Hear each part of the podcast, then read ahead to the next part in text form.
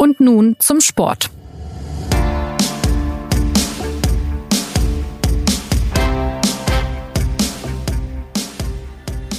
Das Sportjahr 2019 geht zu Ende und wie im vergangenen Jahr schon wollen wir bei Und nun zum Sport in dieser letzten Folge des Jahres zurückblicken.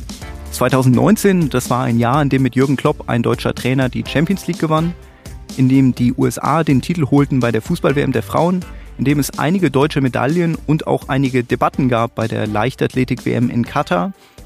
Und es war ein Jahr, in dem das Thema Doping die Öffentlichkeit auf vielfältige Weise beschäftigt hat. Mein Name ist Christopher Geratz und über all diese Themen rede ich mit Kolleginnen und Kollegen aus der SZ Sportredaktion.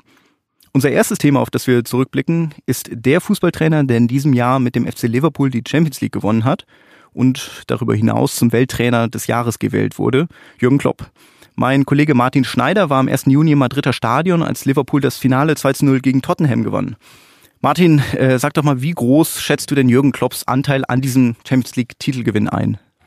Ich glaube, größer als äh, andere Trainer, die etwas Vergleichbares gewonnen haben. Also um ihn mal zu vergleichen, ich glaube, dass der Anteil von Jürgen Klopp am Champions League-Sieg des FC Liverpool größer ist als der Anteil von Zinedine Zidane am Champions League-Sieg von Real Madrid. Was vielleicht ein bisschen unfair ist, weil Zinedine Zidane natürlich dreimal die Champions League gewonnen hat und das natürlich auch keine ganz schlechte Trainerleistung das ist. ist okay, äh, ja.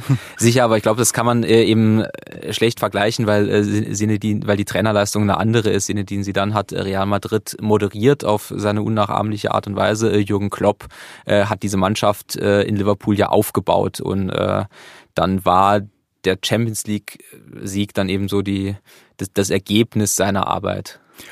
Also man könnte jetzt natürlich zur Verteidigung von äh, Sidan sagen, dass Jürgen Klopp in Liverpool natürlich auch nicht wenig Geld zur Verfügung hatte, wenn sie da Van Dijk für sehr viel Geld zum Beispiel holen können. Ja, nee, ich, ich will das gar nicht so sehr aufs Geld beschränken. Äh, sagt ja auch Jürgen Klopp, äh, dass man nicht irgendwie davon ausgehen muss, dass äh, der FC Liverpool jetzt eine arme Kirchenmaus ist. Äh, äh, überhaupt nicht.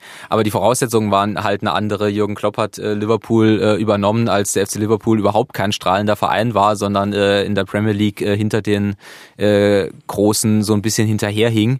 Und Zinedine Zidane hat Real Madrid quasi auf der Höhe der, äh, der Schaffenskraft übernommen und hatte eben die Aufgabe, diese Mannschaft ins Ziel zu moderieren, was er natürlich perfekt gemacht hat.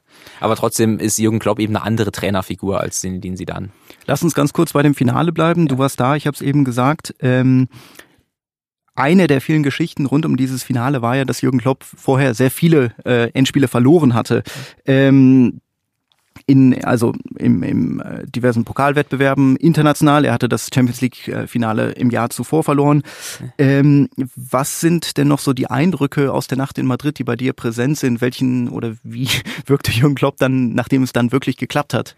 Also ich äh, habe ihn auch davor erlebt und äh, ich fand es äh, beeindruckend, wie er ähm, vorher mit der Situation umgegangen ist, weil ähm, das sind so Sachen, wo man sich jetzt im Nachhinein gar nicht mehr so dran erinnert, weil es war ähm, die Situation, dass äh, seine Mannschaft relativ viel Zeit hatte, sich auf dieses Champions League Finale vorzubereiten. Also äh, zwischen dem Finale der Liga und diesem Endspiel lagen, lagen glaube ich, fast zwei Wochen. Und Jürgen Klopp hat gesagt, es war fast schon wieder so eine halbe Vorbereitung. Also in diesem Rhythmus, in dem seine Mannschaft normalerweise ist, gerade in der Premier League, äh, drei Tage Spiel, drei Tage Spiel, drei Tage Spiel, ist er komplett ausgebrochen. Ähm, damit hatte er, glaube ich, ein bisschen zu kämpfen. Da sind er auch ins Trainingslager gefahren. Ähm, dann hat er ein bisschen mit der Situation zu kämpfen, dass er äh, im Finale der klare Favorit war gegen Tottenham. Das mag Jürgen Klopp überhaupt nicht. Äh, und ich glaube, er war gerade deswegen ganz dankbar, dass eben vor dem Finale nicht das Thema war, äh, sie sind der große Favorit, sondern so ein bisschen das Thema war, äh, Jürgen Klopp, sie haben sechs Endspiele verloren, was machen sie eigentlich, wenn sie das siebte verlieren? Und er ist ähm, in seiner Jürgen Klopp-Art damit umgegangen, hat Witze auf seine Kosten gemacht, hm. hat zum Beispiel gesagt, er wird dann ein Buch darüber schreiben, wie man Halbfinals gewinnt und niemand würde es kaufen. äh, als er gefragt wurde, warum er äh, vorm Finale so entspannt ist, hat er gesagt, äh, mit seiner Geschichte kann er, kann er sich nicht erlauben, schon vor einem Finale schlechte Laune zu haben und äh, unterhielt dann natürlich äh, auf seine Art und Weise diesen Saal und äh, nahm damit aber auch schon wieder so ein, den Fokus von seiner Mannschaft. Und ähm, das Finale nahm dann so einen Lauf, der, der ihm halt einfach sehr entgegenkam. Ähm, sie kriegen in der zweiten Minute einen Elfmeter. Äh, schießen, gehen dann in Führung und das kommt seinem Stil natürlich brutal entgegen, wenn der Gegner das Spiel machen muss, gerade wenn es äh, ein Gegner wie Tottenham ist, der sich auch wohler fühlt, wenn er gegen den Ball agieren kann.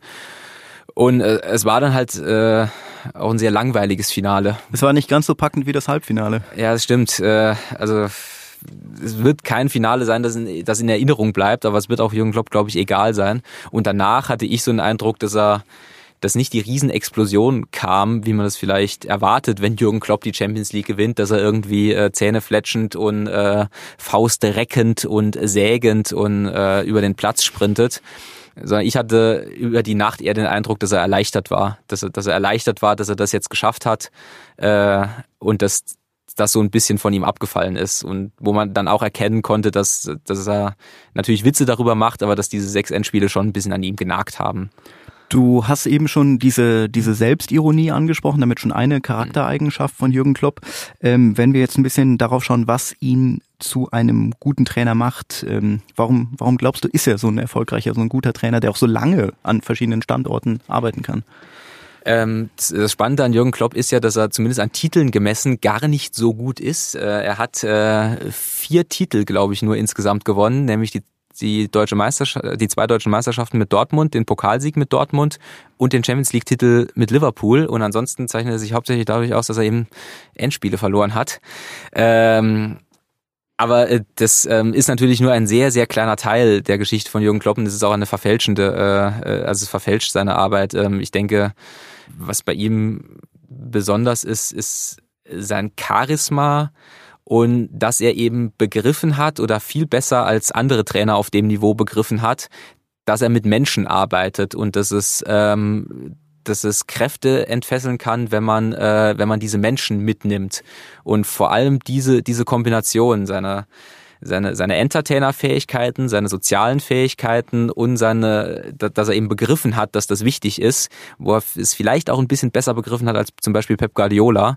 Ähm, das, das hebt ihn aus, äh, selbst aus der Masse der Spitzentrainer heraus. Wie, wie baut er so eine Verbindung auf zu den Menschen? Er versucht sie zu verstehen und vor allem äh, empfindet er es als wichtig. Also er empfindet es als wichtig, dass er eine emotionale Bindung zu dem Verein aufbaut, wo er ist. Äh, in Mainz, äh, er hat ja nur drei, drei Trainerstationen, Mainz, Dortmund und äh, Liverpool.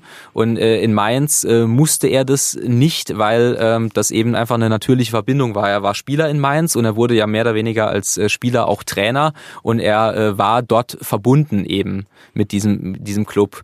Ähm, dann ging er aber nach Dortmund und das Erste, was er in Dortmund gemacht hat, ist halt sich mit den Leuten dort unterhalten, mit dem Verein unterhalten. Er hat sich mit Fans getroffen, er hat sich mit Angestellten getroffen. Er wollte diesen Verein verstehen und er hat eben begriffen, dass man äh, aus, äh, aus, aus dem Stadion, aus dem Umfeld von Borussia Dortmund eine besondere Kraft schöpfen kann, die eben andere Vereine nicht bieten können. Und das war in Liverpool auch so. Ähm, Deswegen oder deswegen ist er auch zum FC Liverpool gegangen, weil er eben gewusst hat, äh, die sind im Moment nicht so gut. Sie haben aber dieses äh, Stadion, die Enfield Road und dieses äh, fußballverrückte Umfeld und daraus kann sich was entwickeln. Und einfach dadurch, dass er eben begriffen hat, dass das wichtig ist, ähm, im Gegensatz zu anderen Trainern, die wie zum Beispiel Pep Guardiola einfach zu Manchester City gehen, der halt rationaler denkt. Pep Guardiola geht zu Manchester City, weil er da sieht, okay, die haben sehr viel Geld, da kann ich mir halt den defensiven Mittelfeldspieler kaufen, der dann vielleicht die drei Prozent besser ist als den defensiven Mittelfeldspieler, den ich sonst wo kriegen würde.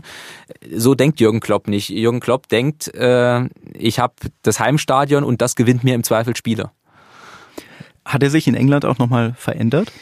Ich denke, dass, dass er im Großen und Ganzen sich selbst treu geblieben ist. Ähm, er hat sich weiterentwickelt Insofern ist er natürlich auch in einer anderen Sprache kommuniziert, was er aber auch sehr gut tut. Was das klappt offenbar, ja. Ja, wo, wo er aber auch immer sagt, das ist wichtig. Also äh, wo er halt gesagt hat, es kam für ihn dann auch nur in Frage, zu, nach England zu wechseln und nicht nach Spanien, weil er sich auf Englisch leichter tut und weil er es eben auch braucht. Er braucht die Sprache äh, für seine Art und Weise, wie er, wie er trainiert er hat sich, er hat sich taktisch weiterentwickelt auf jeden Fall. Also ähm, ich finde ja, dass er gerade so ein bisschen dabei ist, tatsächlich sein, sein wahres Meisterstück abzuliefern mit der äh, Ligasaison, die er in Liverpool äh, gerade spielt, weil das ist ja der Titel, nach dem Liverpool ja tatsächlich lechzt, äh, weil sie seit Oh Gott, sag's mir, wann, wann ist der FC Liverpool zum letzten Mal englischer Meister geworden? Jetzt hast du auch mich auf den Fall. Schon 25 Jahre her, auf jeden Fall in diesem Jahrtausend sind sie noch nicht äh, ja. Meister geworden und äh, danach zehrt sich ja dieser Club und ähm, er war ja in Dortmund schon, ähm,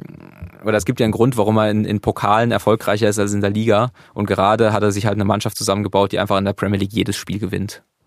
Das Spannende bei Jürgen Klopp ist ja auch tatsächlich, wenn man nochmal ganz zurückgeht und äh, schaut, wo dieser Champions League-Sieger 2019 herkommt, äh, vom FSV Mainz 05 als äh, Zweitliga-Profi.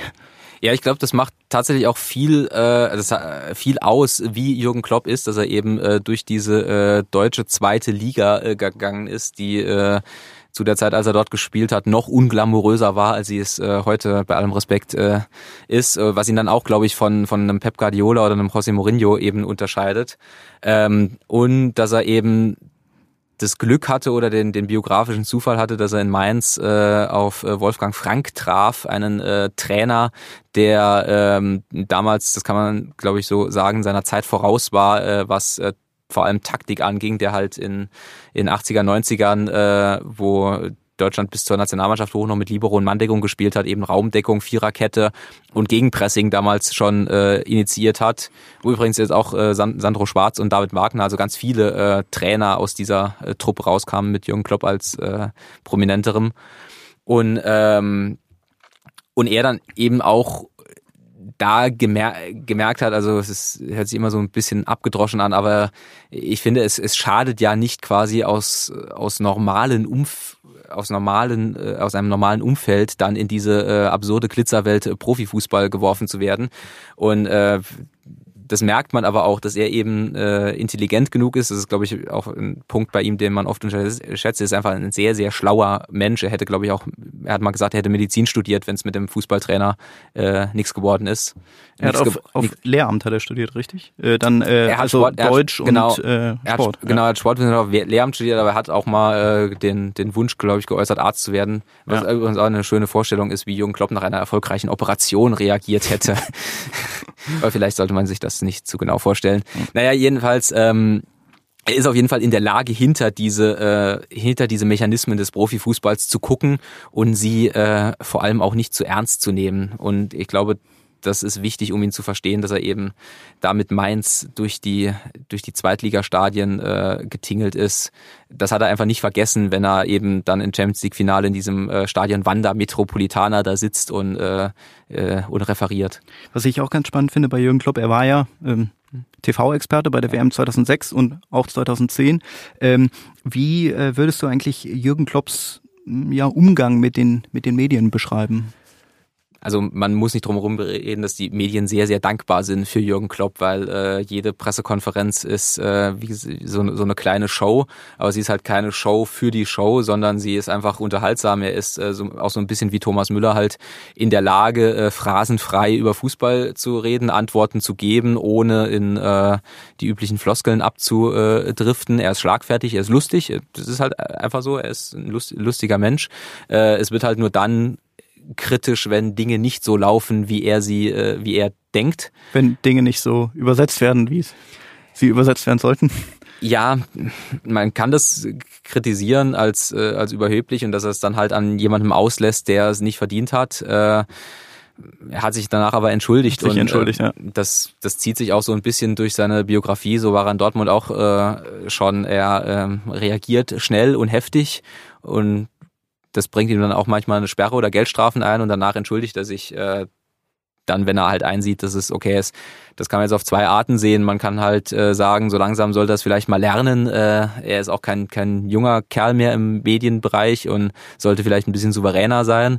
Äh, auf der anderen Seite kann man sagen, das ist halt das, was ihn auszeichnet, dass er eben impulsiv und, äh, und schlagfertig agiert und ähm, das dann irgendwie auch einkalkuliert.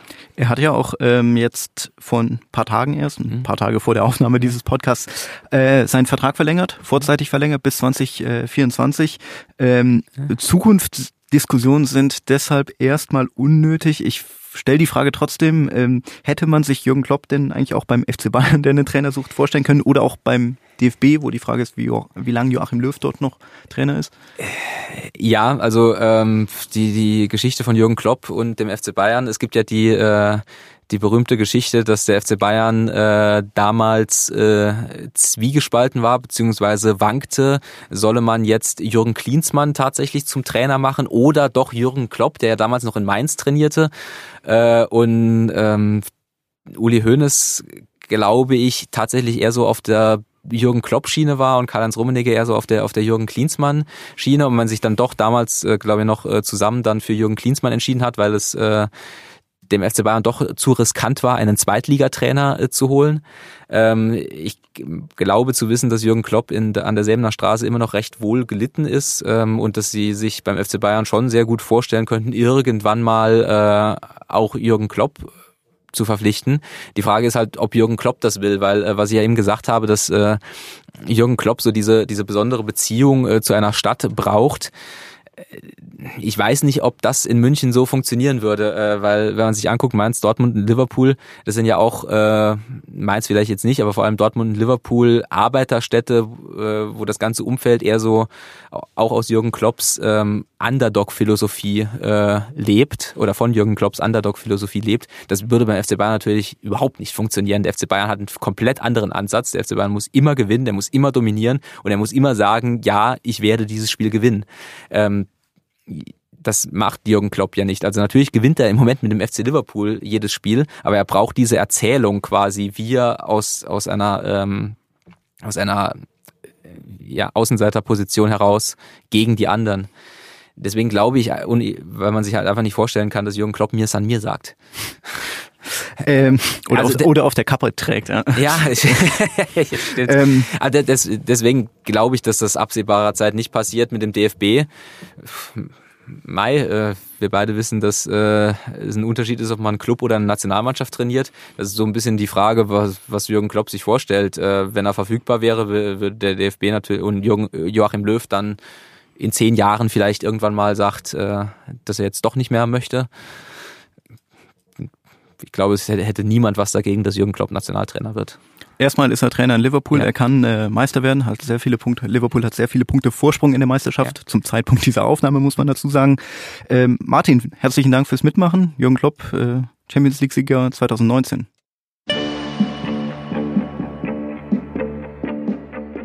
Im Sommer dieses Jahres fand in Frankreich die Fußball-WM der Frauen statt. Den Titel holten die USA. Das deutsche Team schied im Viertelfinale gegen Schweden aus. Und äh, bei dem Turnier ging es nicht nur um Sportliches, sondern auch um Gesellschaftspolitisches.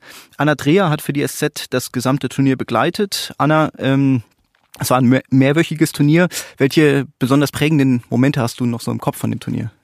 Bevor das Finale losging, dieses ausverkaufte Stadion vor dem Spiel der USA gegen die Niederlande und zwar als die Hymne der USA gespielt wurde. Und es sind sehr viele US-amerikanische Fans im Stadion gewesen. Und es war ähm, einer dieser Gänsehautmomente, wenn so ein ganzes Stadion eine Hymne singt und du merkst, okay, das ist jetzt irgendwie wirklich ein besonderes Spiel für die Spielerinnen auf dem Platz und für die Zuschauer. Das war ähm, zum Abschluss einer der Gänsehautmomente und auch als dann die USA gewonnen hatten und Gianni Infantino auf den Platz kam und ausgebuht wurde und äh, dieses ja, wahrscheinlich nicht das ganze Stadion, aber gefühlt das ganze Stadion auch anfing zu rufen, Equal Pay, Equal Pay. Also diese Forderung der US- Amerikanerinnen, angeführt von Megan Rapinoe, die dann quasi so übergeschwappt sind auf das gesamte Stadion. Und ähm, da hat man ja so ein bisschen Eindruck bekommen, welche Kraft ein Einzelner mit seiner Stimme haben kann, unmittelbar. Und das war auch äh, ja sehr eindrücklich, als jemand, der diese Forderung natürlich auch unterstützt. Wir, wir sind direkt äh, bei dem Thema. Kannst du äh, die, diese Forderung ein bisschen, bisschen ausführen, das, oder was, was der zugrunde liegt? Ja, also der der Kampf um Gleichberechtigung und um gleiche Bezahlung, der ist ja auf viele Berufe äh, verteilt oder ist ja ein Wunsch von Frauen vieler Berufe oder eine Hoffnung auch, dass sich das irgendwann mal erfüllt und es da keine, keine Lücke mehr gibt zwischen Männern und Frauen und im Fußball eben auch.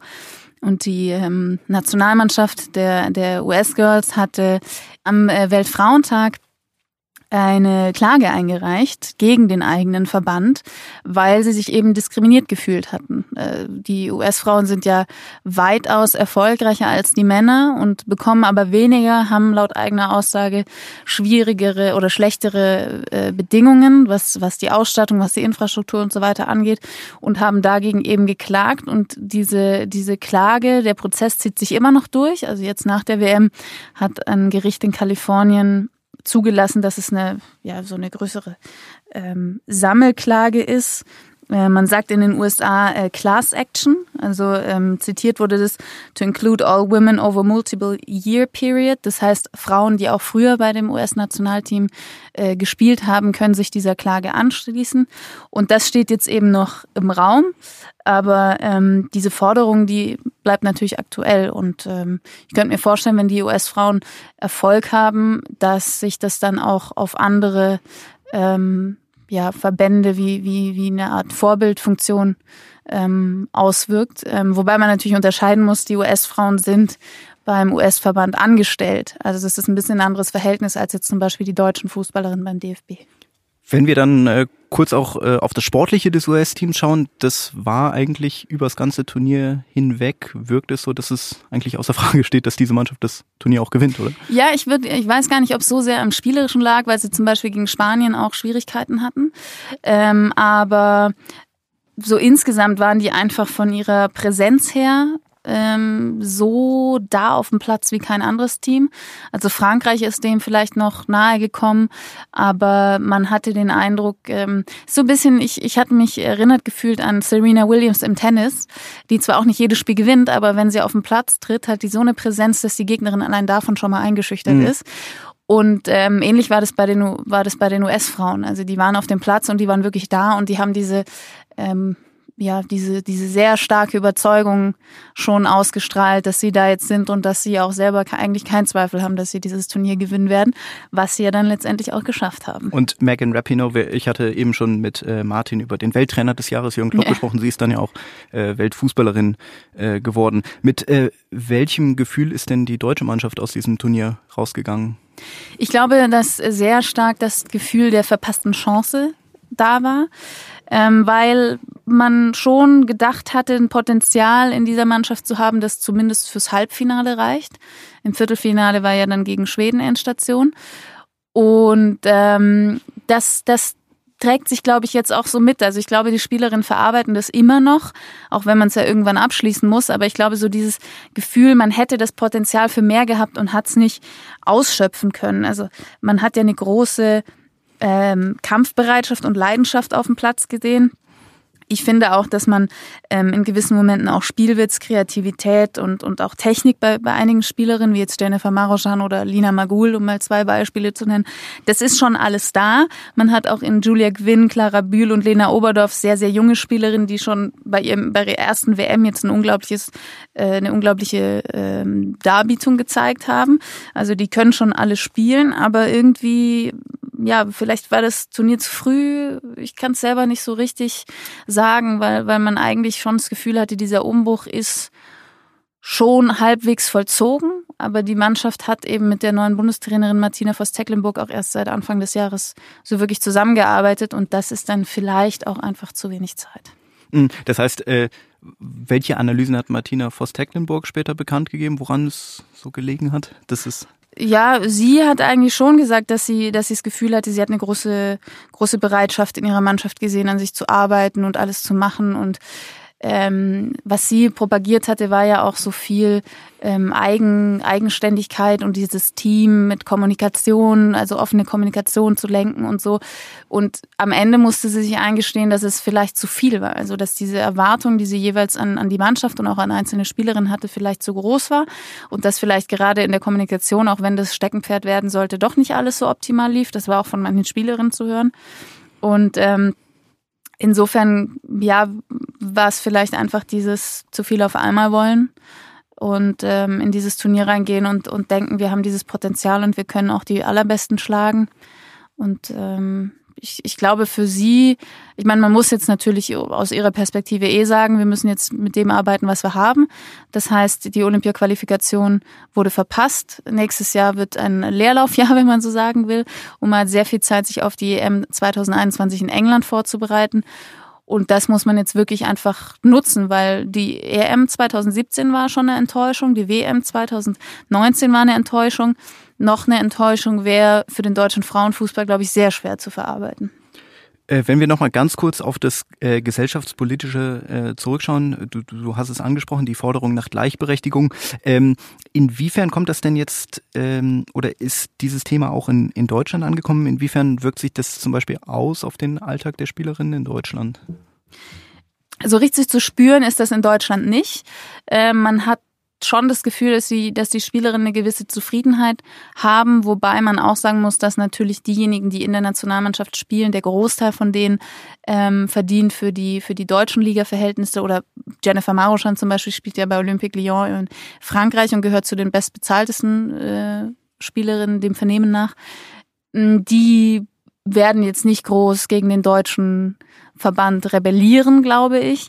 Aber man hat schon Unterschiede, die es eigentlich ja durchaus gerechtfertigt, äh, durchaus rechtfertigen würden zu rebellieren. Also Almut Schuld, die deutsche Nationaltorhüterin, hat mal gesagt, die Spanne des Gehalts von der Bundesligaspielerin äh, schwankt zwischen 200 Euro und 10.000 Euro so ungefähr diese Spanne. Mhm. Und ähm, die Bedingungen sind auch, auch sehr unterschiedlich. Es gibt Vereine, die, die auch kein Flutlicht haben, keine Rasenheizung, wo die Spielerinnen sich, also teilweise wohl auch äh, mit den Gegnerinnen in der Umkleide umziehen müssen, weil der Platz nicht da ist. Also äh, von den von den Gegebenheiten her ist da noch sehr viel Luft nach oben und da gäbe es schon auch Gründe, ähm, eine ähnliche Bewegung anzufangen wie die US-Amerikanerin. Bisher ist davon nur wenig zu spüren. Also man hat äh, in Almut Schuld eine, eine Spielerin, die gerade ihre Verletzungspause auch sehr intensiv da, dafür nützt, solche Kritik anzubringen und auch gehört wird. Aber ansonsten gibt's jetzt keine großflächige Bewegung, die in die Richtung gehen würde. In anderen Ländern boomt der Frauenfußball ja, wie zum Beispiel in Spanien, wo es einen Zuschauerrekord gab. In äh, Deutschland ist das weniger der Fall. Woran, woran liegt es? Schwierig zu sagen. Also ich glaube, man muss unterscheiden, weil es natürlich große Aufmerksamkeit gab durch diese Rekordspiele in Spanien und auch in Italien, das darf man aber nicht miss, miss äh, das darf man aber nicht äh, gleichsetzen mit dem gesamten Liga-Alltag. Also mhm. auch in Spanien und auch in Italien sind die Zuschauerzahlen jetzt nicht ständig so hoch. Mhm. Die bewegen sich zumindest in Italien ähm, auch eher im dreistelligen Bereich, wenn, wenn man in Durchschnitt geht. In Deutschland sind es auch eher im, im mittleren, höheren, dreistelligen Bereich. Also das ähnelt sich eigentlich. Ähm, was sich aber sehr unterscheidet, ist, wenn man jetzt zum Beispiel England nimmt, die erste äh, professionelle Liga im Frauenfußball. Da wird eigentlich einfach sehr, sehr viel reingesteckt. Natürlich auch, weil die EM 2021 ansteht, weil der Verband dafür ähm, schon sehr früh Werbung machen will aber auch, weil dort ähm, ja der Frauenfußball irgendwie mehr für sich entdeckt wurde. Also die, die Lizenzvereine werden angehalten, auch Frauenteams zu haben. Manchester City, Manchester United, äh, Arsenal, Chelsea, die haben alle, alle Frauenteams. Die Infrastrukturen werden dadurch besser. Die Liga hat einen Titelsponsor, der natürlich auch einen Riesenunterschied macht, was die Finanzen angeht. Und es wird einfach alles ähm, ja sehr viel, sehr viel mehr professionalisiert. Und ähm, das Engagement ist irgendwie größer, es wird mehr Werbung geschaltet, die Vermarktungsstrategien sind andere. Also dass man zum Beispiel in den Fanshops selbstverständlich auch die Bilder der Frauenspielerin sieht, was, glaube ich, beim FC Bayern hier in München zum Beispiel, äh, habe ich noch keinen Fanshop gesehen, wo auch die Frauen vertreten wären. Und äh, oder oder dass Werbung bei den Männerspielen für die Frauenspiele gemacht werden. Also eigentlich so Kleinigkeiten, die die Clubs nicht viel Aufwand kosten würden. Und da habe ich das Gefühl, ist das in England schon wesentlich präsenter und selbstverständlicher.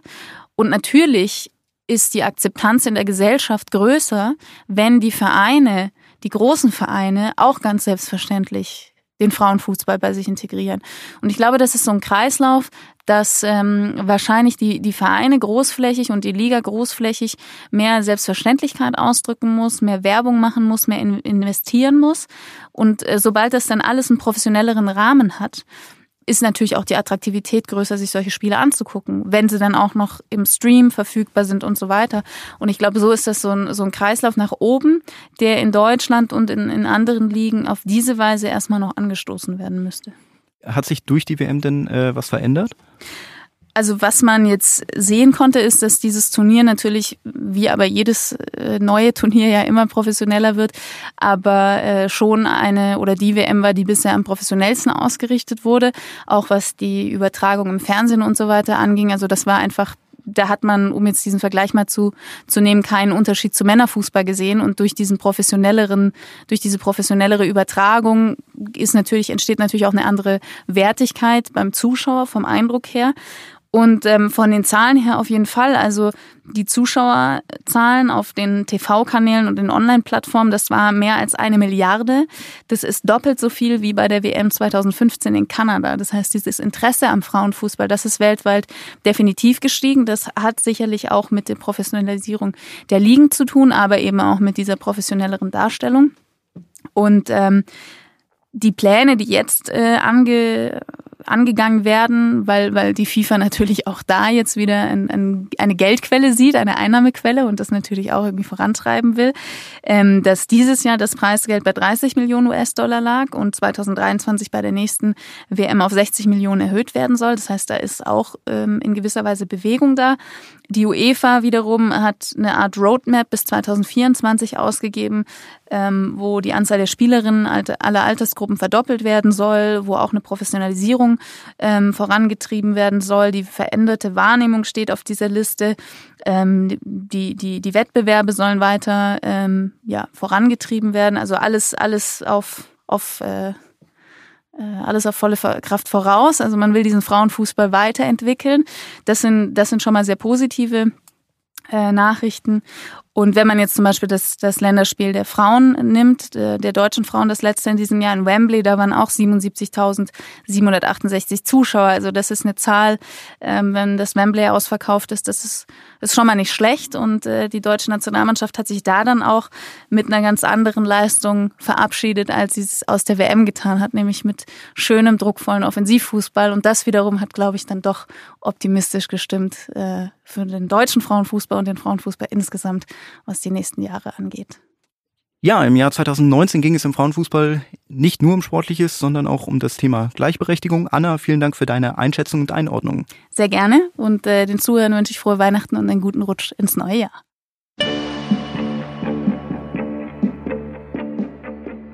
Ein weiteres Großereignis, das in diesem Jahr stattfand, war die Leichtathletik-WM im Herbst in Katar. Es gab zwei deutsche Goldmedaillen für Weitspringerin Malaika Mihambo und für Zehnkämpfer Niklas Kaul und beide sind jetzt übrigens auch zum Sportler des Jahres gewählt worden. Und zudem gab es Debatten darüber, dass diese WM überhaupt in Katar stattfand. Mein Kollege Johannes Knut war in Doha und hat für die SZ über das Turnier berichtet. Johannes, äh, zum Einstieg sehr weit gefragt, was bleibt von dieser Leichtathletik-WM 2019? Ja, das, du hast es ja schon angesprochen. Äh, sicherlich ähm, ein, ein Strauß Bunte, sage ich jetzt mal, äh, sehr weit gefasst. Äh, natürlich war die sportlichen Leistungen nicht nur aus deutscher Sicht, sondern international auf einem Niveau, dass man, glaube ich, so noch nicht oft gesehen hat, äh, zumindest in der Breite, wenn man allein überlegt, am letzten Schlusswochenende, da ist man wirklich fast nicht mehr hinterhergekommen, was, was da äh, an Leistung international im Kugelstoßen der Männer, zum Beispiel mit drei Athleten, die fast die 23 Meter übertroffen haben, äh, parallel dann, dann im 400-Meter-Lauf der Frauen mit Zeiten, die man so auch äh, lange Jahrzehnte nicht mehr erlebt hatte, mit natürlich den deutschen äh, Glanzlichtern Niklas Kaum, Malaika Mihambo, die ja sogar nach einem sehr komplizierten Punktesystem der IRF sogar die beste Leistung, diese 7,30 Meter wurden quasi äh, sportartübergreifend als die herausragende Leistung äh, berechnet. Was sicherlich auch nicht ganz falsch ist. Andererseits gab es ja dann auch noch so, so Sachen wie äh, Weltrekorde über 400 Meter Hürden der Frauen. Und das ist sicherlich das eine, dass in diesem runtergekühlten Stadion auf 26 Grad von 40 Grad Durchschnittstemperatur außen wirklich sehr, sehr starke Leistungen aufgeführt werden, die auch von dieser Internationalisierung, aber auch Leistungsfortschritt der Leichtathletik erzählen. Gleichzeitig natürlich auch viele Debatten äh, hängen geblieben über warum, warum man ein, äh, ein, eine Leichtathletik-Großveranstaltung an einen Ort geben muss, in dem äh, dann Marathonläuferinnen und Marathonläufer und Geher und Geherinnen um Mitternacht äh, umkippen, weil es äh, immer noch eigentlich zu heiß ist, um, um äh, ich zumindest an der Strecke fand es schon so heiß, oder mich hat es überfordert, überhaupt vom Pressezentrum an die Strecke zu gehen, die zehn Minuten und es da länger als eine Viertelstunde auszuhalten und, und wie muss es da Ausdauerathleten gehen. Also das war schon sehr ähm, beeindruckend. Und natürlich über dem Ganzen schwebt immer noch die latente Betrugsproblematik mit russischen Leichtathleten, die auch nur unter neutraler Flagge starten durften. Also das alles hat im Kleinen, glaube ich, schon sehr gut erzählt, womit die Leichtathletik auch im Jahr 2019 im Großen und Ganzen zu tun hatte. Bleiben wir zunächst ganz kurz beim Sportlichen. Mit welchem Fazit ist die deutsche Mannschaft rausgegangen aus dieser WM?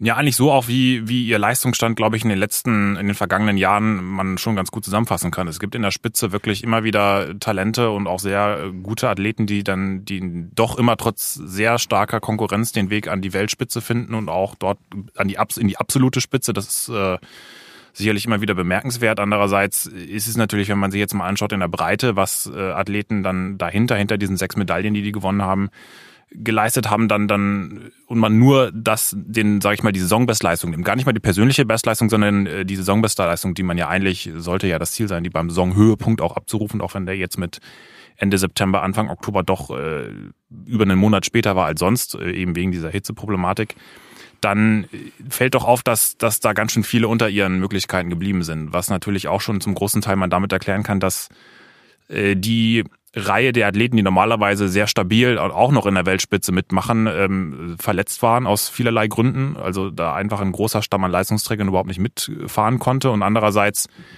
äh, dann, sage ich mal so, diese zweite Reihe, die äh, dann oft auch natürlich schon große Mühe hat, die Norm überhaupt, diese doch immer strenger werdenden Zugangsnormen vom Weltverband, der, der Deutsche Leichtathletikverband äh, verschärft diese Norm mittlerweile ja nicht mehr, ähm, muss man ja auch anerkennen. War ja früher auch nicht immer so dass die schon damit zu tun hatten, sich überhaupt zu qualifizieren, so dass man so ein bisschen das Gefühl hätte, dass sie dann beim Saisonhöhepunkt dann doch ein bisschen ausgelaugt waren. Und das ist ja eine Problematik, die man immer wieder hat. Und Natürlich äh, muss man auch, äh, wenn man dann noch ein bisschen weiter den Blick öffnet, auch äh, dann die Frage stellen, was überhaupt dann äh, perspektivisch danach kommt. Natürlich, was es für die Zukunft bedeutet. Aber ähm, jetzt mal nur auf das Jetzt bezogen war das in der Spitze sicherlich ein sehr zufriedenstellendes Ergebnis mit, mit sechs Medaillen in der Breite. Allerdings äh, jetzt nicht so, dass man äh, da jetzt äh, unbedingt Luftsprünge machen müsste. Gab es irgendwelche weiteren Trends aus äh, jetzt rein sportlich betrachtet? Ja, schon, dass die, äh, das ist äh, im Grunde eigentlich ja schon jetzt keine wahnsinnige Neuigkeit, aber man merkt schon, dass es immer, dass die Leichtathletik immer globaler wird, dass es einfach ein globaler Sport ist und das, äh, ich will jetzt ja äh, nichts gegen Sportarten sagen, die nur in, in, in speziellen Nationen vor allen Dingen ausgeübt werden. Das gibt auch in der Leichtathletik. Das, das Gehen zum Beispiel ist, eine, äh, ist, ist ein Sport, der wird schon in erster Linie mehr in Russland schon auch immer noch. Da, da gab es natürlich auch große Betrugsfälle in jüngerer Vergangenheit, aber auch in, in China in, in, und dann auch in, in den anderen Ländern eigentlich nur, nur sehr vereinzelt. Also das ist zum Beispiel ein Sport, der innerhalb der Leichtathletik gar nicht so global ist, aber ähm, andere Sportarten, äh, die sind wirklich, ich meine, laufen, äh, sich Laufschuhe anziehen und, und im Kreis laufen, das, das ist nun mal sehr einfach in Anführungszeichen und da ist natürlich auch die, die äh, Konkurrenzdichte wahnsinnig groß und wird, äh, der, der Sport wird immer globaler ausgeführt und man sieht es ja auch, äh, auch in anderen Disziplinen. Ich meine, wir haben äh, Diskus-Medaillengewinner aus Jamaika und Österreich, wir haben äh, es gab in der Vergangenheit kenianische Hürdenweltmeister, es, es gab jetzt, ähm, es gibt deutsche äh, Zehnkampf-Weltmeister, gut, die hatten wir vorher auch, aber auch deutsche Mittelstreckenmedaillen zum Beispiel, was es ja auch äh, sehr lange nicht mehr gab äh, durch Konstanze Klosterhalfen. Also da ist eine vielfältige, eine große, ein riesengroßer ähm, äh, Austausch natürlich auch an Ideen und auch ähm, äh, ähm, Strategien, weil, weil ähm, auch die Deutschen natürlich versuchen, immer mehr international sich auch diesen Austausch zu fördern, weil man eben nicht mehr darauf vertraut, ähm, nur im eigenen System den Erfolg zu suchen, sondern auch immer mehr der internationale Austausch da ist. Und so wird natürlich auch Wissen transferiert, so steigt das ganze Niveau und also das ist schon ähm, äh, das Niveau. Man, man denkt auch immer so, dass dann, dann, dann geht es irgendwie doch nicht mehr weiter. Irgendwie muss es doch jetzt mal ausgereizt sein und dann geht es doch immer wieder weiter. Und das ist natürlich dann die große Frage, wie viel kann man da äh, in Anführungszeichen natürlichen Leistungsentwicklungen zusprechen und, und was sagt das sonst auch über andere ähm, Fortschritte aus. Aber äh, das ist schon sehr frappierend. Das ist dann äh, insgesamt äh, ein, ein Niveau und auch ähm, von in einer Breite ähm,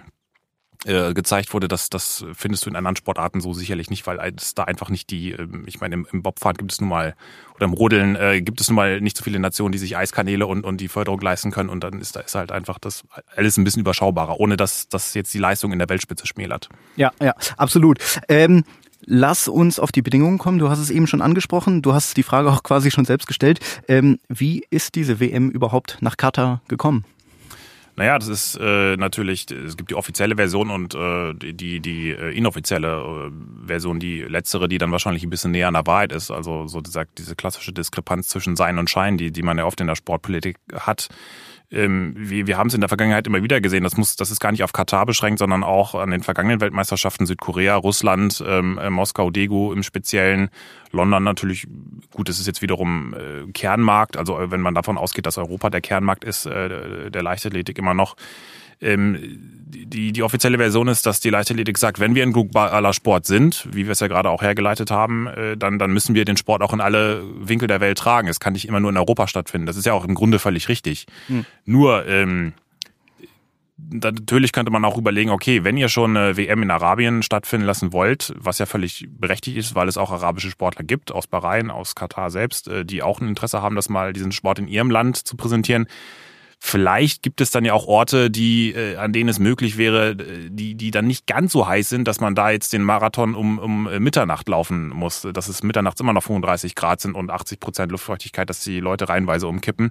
Vielleicht gibt es auch andere Möglichkeiten. Nur natürlich sind die Länder, die dann in Frage kommen, die dann auch die, die Sponsorenanreize, das Geld bieten, ähm, natürlich dann äh, nicht die, die, wo die Bedingungen unbedingt am besten sind. Äh, Katar hat einfach, das ist, äh, ähm, haben wir ja auch oft äh, dann schon geschildert, die das Interesse über Sportveranstaltungen sich äh, Einfluss zu kaufen, außenpolitisch, weil sie natürlich einerseits irgendwie eine Zukunft nach, den, nach dem Öl äh, schon so langsam aufbauen, andererseits ähm, äh, die notorische Angst haben, von ihren Nachbarn äh, überrannt zu werden und äh, diese, diese Sportveranstaltungen für sie auch eine außenpolitische Lebensversicherung sind, dass sie auf der Landkarte sind und wahrgenommen werden und auch gewissermaßen sich unverzichtbar machen. Und das machen sie, indem, indem sie sich Einfluss kaufen und diese äh, Sportveranstaltungen sich zu holen, das, das, das ist ja durchaus legal. Man konnte in, in der Leichtathletik lange ähm, Sponsorenpakete auf den Tisch legen und sich bis zur letzten Minute in, in diesen Wettbewerben teilweise überbieten.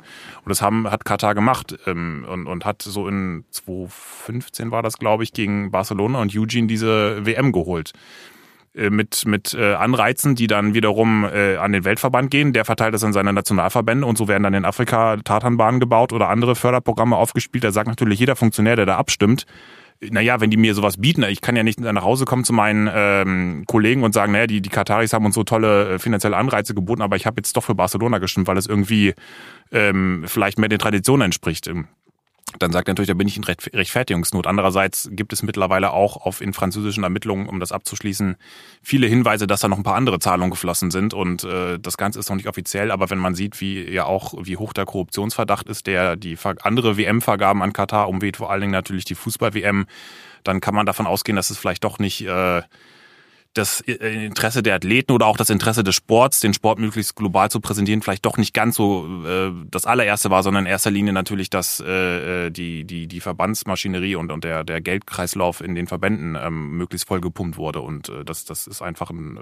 doch sehr naheliegender Verdacht und teilweise auch Fakt, teilweise auch ganz offiziell bewiesen. Und dass die Athleten da äh, trotzdem gute, im, am Ende eigentlich ja gar nicht so schlechte Bedingungen hatten. Das, das ist die Frage, also was für ein äh, Gastgeber war Katar dann letztlich? Naja, erst erstmal war es, man hat gemerkt halt, dass in äh, das schon äh, dadurch, dass diese Veranstaltung ja sehr schleppend anlief mit dem mit diesem Marathon, der am Anfang äh, ja doch für sehr negative Bilder gesorgt hat und dann auch äh, mit völlig leeren Stadien, also mit 3000 Leuten vielleicht, die beim 100 Meter Finale der Frauen am Sonntag im Stadion waren. Das ist äh, wirklich ähm, das, das ist, waren ja auch äh, irre Leistungen an dem Tag und, und dann, dann kriegt das quasi, eine, ist es ein bisschen so eine Atmosphäre wie auf dem Dorf, Dorfsportfest und das ist natürlich irgendwie auch nicht im Interesse des Sports und daran mhm. sieht man das ganz klar. Ich meine, die haben hatten Jahre, um sich auf diese Ereignisse vorzubereiten. Sie haben aber, äh, haben mir dann auch teilweise Gastarbeiter, die dort wohnen, haben mir dann auch gesagt, da, da wurde bis zuletzt kaum geworben drum. Die werben jetzt schon sehr viel für die Fußball-WM. Leichtathletik-WM war aber ist jetzt gar nicht so auf ihrem Radar gewesen eigentlich. Mhm. Und da wurde dann, die, die, da hast du halt gemerkt, okay, wir haben dieses Event,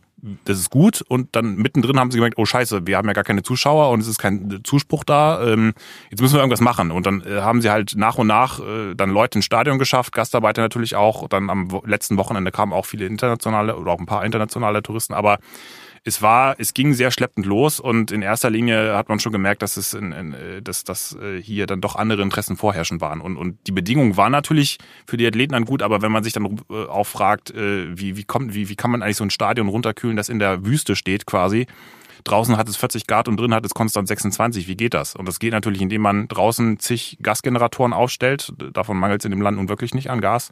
Und das dann halt reinbläst, äh, so eine, so eine Klimaanlage befeuert.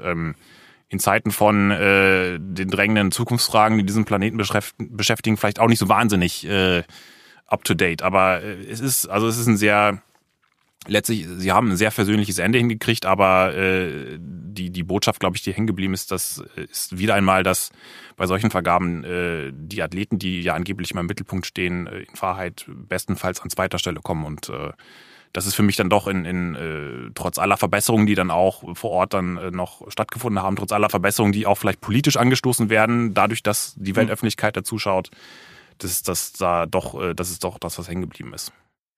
Eine andere Nachricht, die ja in die WM reinkam quasi, war, dass Alberto Salazar, der Cheftrainer des Nike Oregon Projects, von einem Schiedsgericht für vier Jahre gesperrt wurde. Ähm, jenes Projekt, bei dem auch Konstanze Klosterhalfen trainiert hat, ähm, das allerdings inzwischen von Nike auch geschlossen wurde. Kannst du da ein bisschen die Hintergründe erläutern? Ja, das ist natürlich auch ein Thema, das das äh, Leichtathletik ja sehr geprägt hat, das ja eigentlich die Leichtathletik schon seit mindestens vier Jahren prägt. Damals gab es die ersten Vorwürfe gegen das Projekt, ähm, die, die von äh, Kronzeugen, von ehemaligen Sportlern und Trainern vorgebracht wurden, dass in diesem Projekt das, ähm, da muss man ein bisschen zurückgehen, ja eigentlich bis an die Jahrtausendwende von Nike ähm, als als großer, äh, ja groß eigentlich größter, wichtig einflussreichster Förderer nicht nur im, im Sport, sondern auch in der US Leichtathletik aufgespielt wurde, zusammen mit Salazar, einem ehemaligen Marathonläufer, der für seinen unfassbaren Ehrgeiz und auch Härte gegen sich selbst äh, immer bekannt war.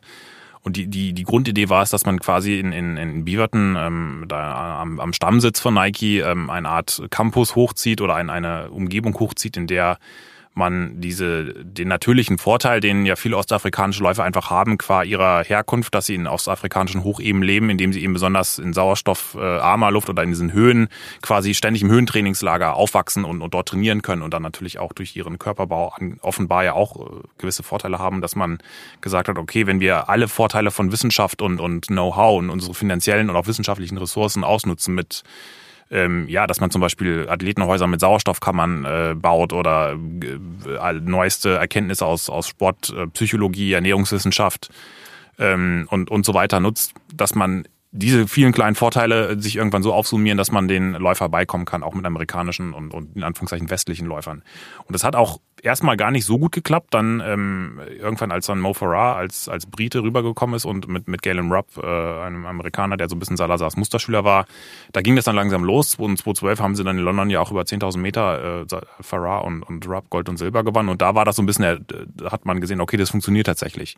Bis dann jetzt rauskam zu 15, dass dort im Trainingslager zumindest massiv in der Grauzone operiert wurde, was davor irgendwie immer schon so ein bisschen gewispert wurde und, und geraunt wurde und ähm, sich dann 2015 die Athleten, ähm, einige Athleten äh, an die Öffentlichkeit gewagt haben, äh, BBC und ProPublica waren das damals, und aufgedeckt haben, dass ähm, Salazar nicht nur alles äh, sportwissenschaftlich offenbar ausreizt, sondern auch alles, was so das, äh, der Medizinschrank hergibt und teilweise auch völlig ohne medizinische ähm, Kenntnis oder mit medizinischer, mit medizinischem Laienwissen da Infusion verabreicht wurden und an Athleten, äh, also er soll seine Söhne mit Testosteron eingerieben haben, mit Testosteroncreme eingerieben haben, beziehungsweise das äh, gibt er sogar zu, angeblich, um äh, rauszufinden, ab wann ein positiver Dopingtest ausgelöst, äh, ähm, um, um zu nee, andersrum, um zu verhindern, dass äh, andere ähm, Athleten, äh, äh, andere Betreuer zum Beispiel seinen Athleten sabotieren können, indem sie sie mit Testosteron einriemen. Also das ist tatsächlich schon mal angeblich vorgekommen, aber natürlich sehr unwahrscheinlich. Sehr viel wahrscheinlicher äh, ist natürlich, dass Ermittler, ähm,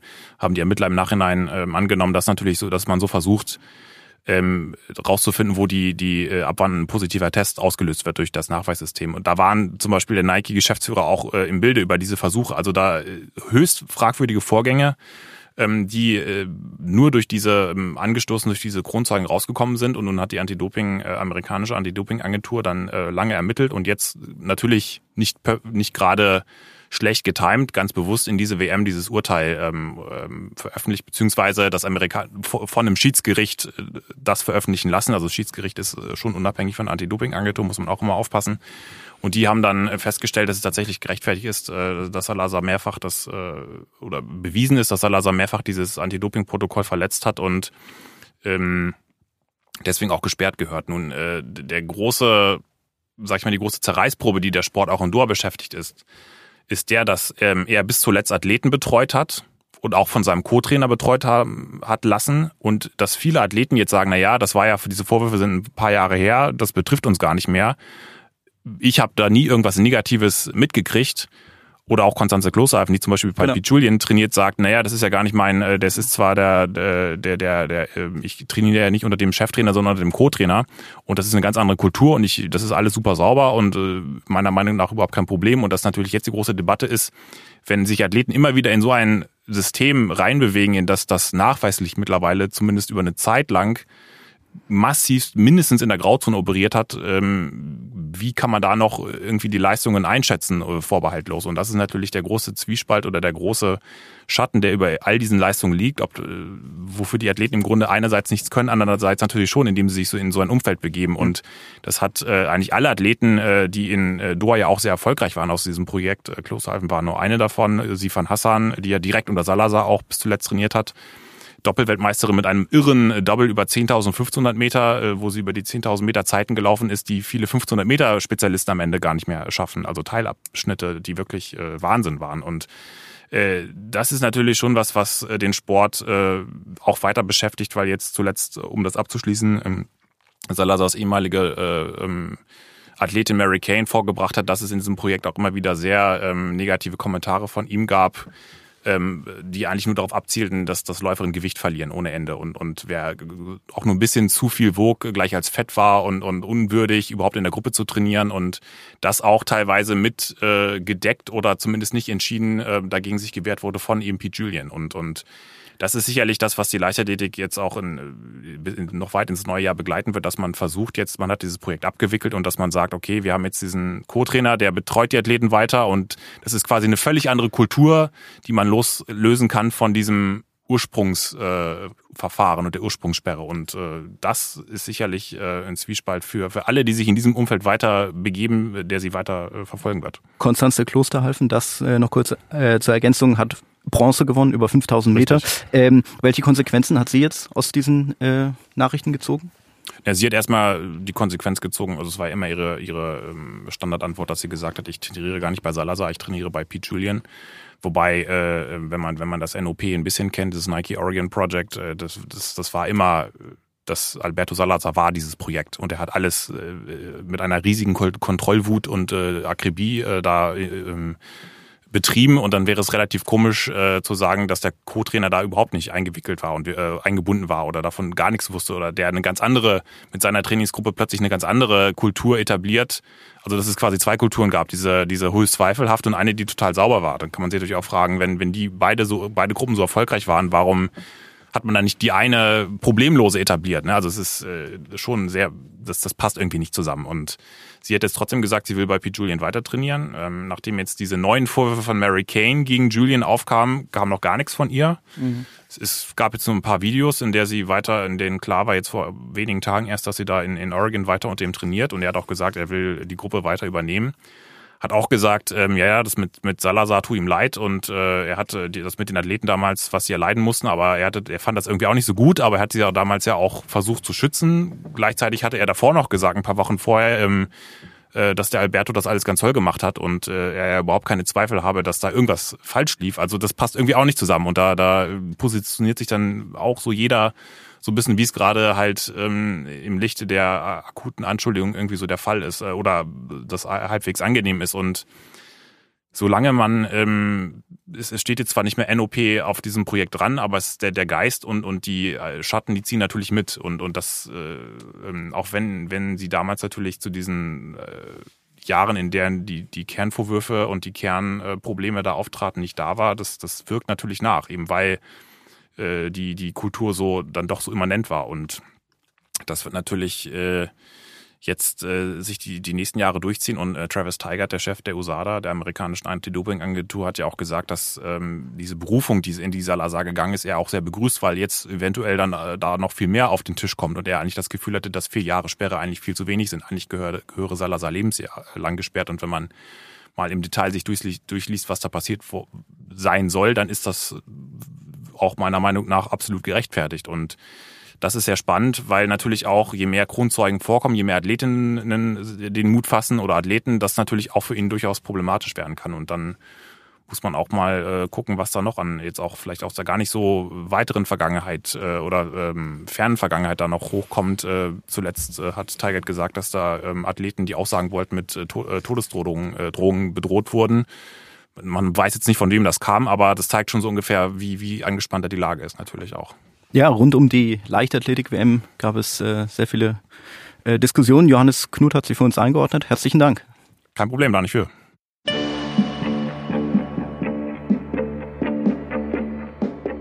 Ja, rund ums Thema Doping gab es in diesem Jahr weitere größere Entwicklungen, sei es die Operation Aderlass Anfang des Jahres oder jetzt zuletzt die Entscheidung der Welt-Anti-Doping-Agentur, Russland für vier Jahre zu sperren. Claudio Catugno, stellvertretender Ressortleiter, kümmert sich bei der SZ auch um Sportpolitisches und um das Thema Doping.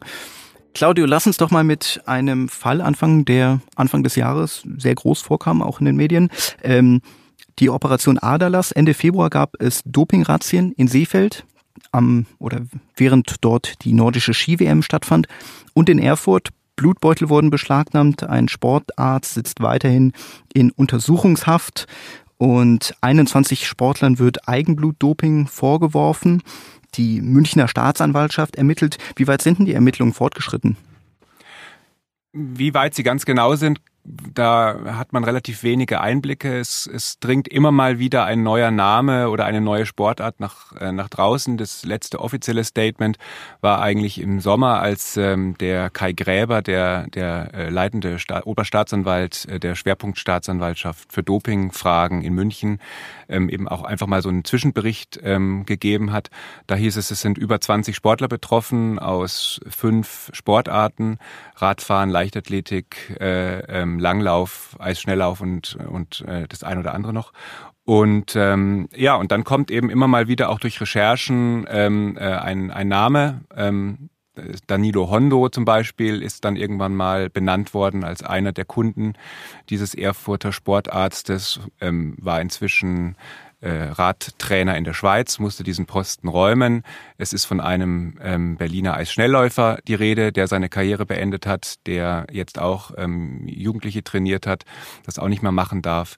Ähm, und so wird einfach jetzt vor sich hin ermittelt und ähm, äh, das stimmt, der ähm, Marc Schmidt, der Erfurter Sportarzt, sitzt weiter in Untersuchungshaft, was natürlich ein Hinweis darauf ist, ähm, wie schwerwiegend die, die Anschuldigungen äh, sind und ähm, auch, dass äh, Fluchtgefahr, äh, Verdunklungsgefahr und all das nicht ausgeschlossen wird.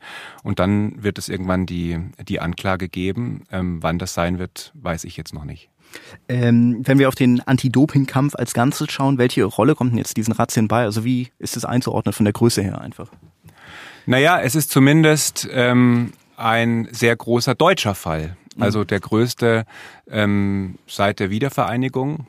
Und ähm, ich glaube, er ist auch für uns deshalb auch so interessant, weil er uns auch wieder ins Bewusstsein ruft.